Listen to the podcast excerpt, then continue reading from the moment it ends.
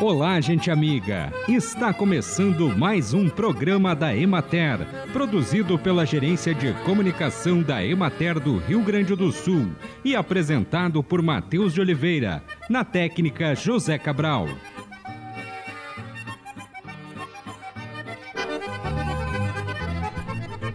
Existem diversas opções de ervas e temperos que podem ser cultivados em vasos, colocados em pequenos espaços. Os temperos mais comuns para serem plantados em casa são alecrim, cebolinha, salsa, coentro, hortelã, manjericão, manjerona, tomilho e orégano. O manjericão dá um sabor e aroma especiais à comida.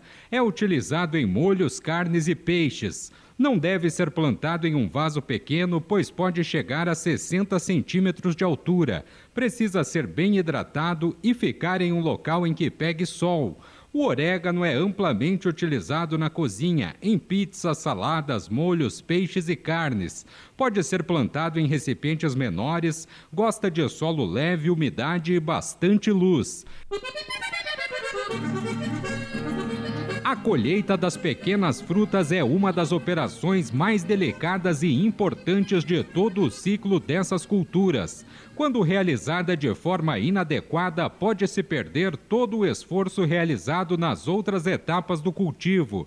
Se colhidos com maturação avançada ou sofrerem danos na colheita, poderão chegar com podridões ao mercado consumidor. Se forem colhidos com falta de maturação, terão alta acidez, adstringência e ausência de aroma. Em ambos os casos, chega ao mercado como produto de baixo valor comercial. Os danos mecânicos e o excessivo tempo de permanência à temperatura ambiente nos mirtilos são as duas principais causas de perdas pós-colheita.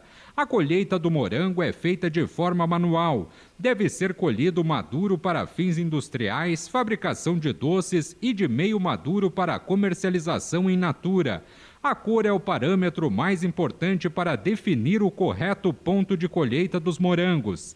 Os morangos devem ter no mínimo 60 a 75% da superfície da fruta de cor vermelha brilhante quando destinado para consumo fresco. No morango, o ponto de colheita pode variar também em função do tempo e distância de transporte, temperatura ambiente, cultivar e destino do produto. Dependendo das condições climáticas, a colheita pode ser realizada diariamente ou no máximo a cada três dias para se obter um ponto de maturação uniforme.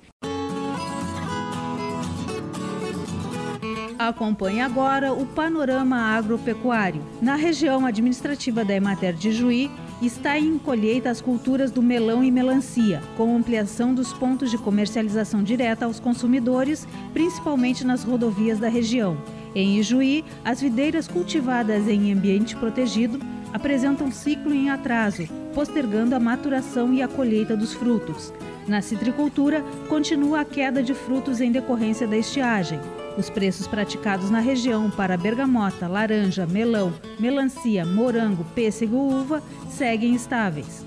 Na regional de Passo Fundo, seguem ocorrendo o monitoramento de pragas e doenças e manejos fitossanitários da maçã, pêssego e uva.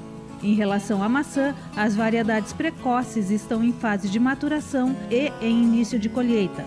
A colheita de pêssego das variedades mais precoces alcança percentual de 95% na região, a comercialização da laranja Valência ainda ocorre, mas a safra está chegando ao fim. Em Agudo, a colheita de morangos cultivada em túnel baixo já está finalizada. Boa parte dos produtores de morangos em estufa estão racionando água para as plantas e, com isso, a redução de produção. O preço médio recebido pelos produtores na região continua em 25 reais o quilo de morango e teve início a colheita da uva de mesa e a mora preta. Os frutos apresentam boa qualidade e alto teor de açúcar. Na regional de Erechim, a comercialização do morango, que segue em 20 reais o quilo, tem sido bastante positiva em virtude das festas de final de ano. Esse fator de mercado, junto à especialização dos agricultores, gera uma expectativa de aumento de área cultivada. A uva continua com boa expectativa de produtividade e entra para o comércio em natura as variedades Niágara branca, rosada e Vênus ao preço de R$ 5,00 o quilo. A produtividade de laranja neste ano deve ficar em 30 toneladas por hectare e espera-se em 2023 uma redução de 30% nesse valor, assim como na bergamota, que também deverá sofrer queda na produção. Na região administrativa da Emater de Santa Rosa, citros, videira e melancia ocupam a maior parte da área com frutíferas. Em municípios costeiros do Rio Uruguai, devido ao microclima tropical, há pomares comerciais de mangas, banana e abacaxi. As condições de pouca chuva e de alta radiação aceleram os processos de amadurecimento das frutas, como ameixa, maçã e pêssego tardio.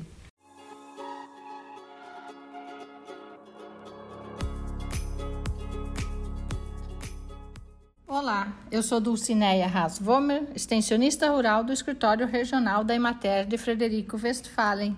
Na dica de hoje vamos falar sobre a dengue e o jardim, pois o verão está aí e com ele os casos de dengue aumentam ainda mais e o problema ganha dimensões epidêmicas a cada ano que passa.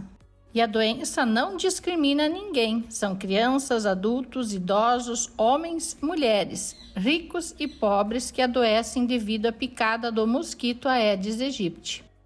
Jardins abandonados e mal cuidados são importantes focos de procriação e abrigo, tornando-se verdadeiros criadouros para os demais mosquitos e não adianta cuidar hoje do jardim, tem que ser um trabalho contínuo, diário, de vigília e manutenção.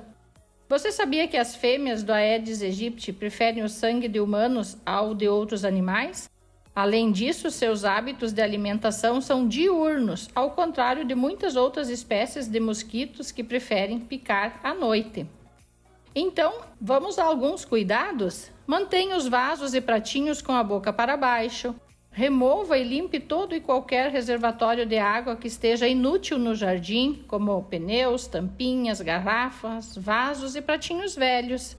Mantenha o jardim limpo e lixeiras fechadas. Lixo e entulho atraem pragas, mosquitos e acabam com o visual de qualquer jardim. Guarde pratinhos, vasos e garrafas sempre com a boca para baixo, assim eles não acumulam água. Evite o uso dos pratinhos sob as plantas. Além de ser um local próprio para a procriação dos mosquitos, os pratinhos dificultam a drenagem perfeita do substrato e podem provocar o apodrecimento das raízes das plantas. Mas se mesmo assim você preferir os pratinhos, adote a seguinte sugestão: mantenha o pratinho cheio de areia até a borda e não esqueça de repor sempre que necessário, ou acrescente borra de café pura ou a mistura de borra de café, feita com duas colheres de borra de café para meio copo de água.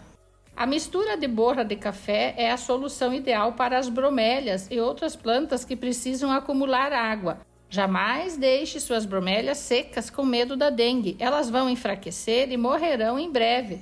Utilize a mistura de café e mantenha os mosquitos afastados. O café é natural, e não apresenta problemas que os venenos comerciais podem ter.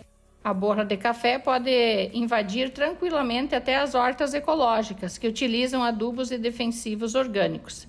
Cultive plantas repelentes e utilize seus produtos nas outras plantas do jardim, como a citronela, nim, arruda, gerânio, malva, mastruz, artemisia, crisântemo e cravo de defunto. Caudas feitas com as folhas e flores dessas plantas e aplicadas com um pulverizador sobre as outras espécies podem funcionar como excelente repelente contra mosquitos e outras pragas de jardim. Mantenha também os bebedouros dos animais sempre limpos e troque a água diariamente. Piscinas devem ser tratadas o ano todo, pois tornam-se focos de milhares de mosquitos e de diversas espécies se forem abandonadas. Laguinhos, espelhos d'água e fontes devem ter sempre peixinhos que alimentem-se de larvas de mosquitos. Aproveite e vá agora mesmo verificar o seu jardim. Não esqueça de contar as dicas para seus amigos, vizinhos e parentes, para que todos conheçam as ferramentas no combate à dengue. Faça a sua parte, isso é cidadania. Essa é a nossa dica de hoje e um feliz 2023 a todas as famílias que nos acompanharam neste ano de 2022 pelas rádios de nossa região. Fica aqui o abraço da Dulcineia Emater Frederico Westphalen. E assim encerramos mais um programa da Emater. Um bom dia a todos vocês e até amanhã neste mesmo horário.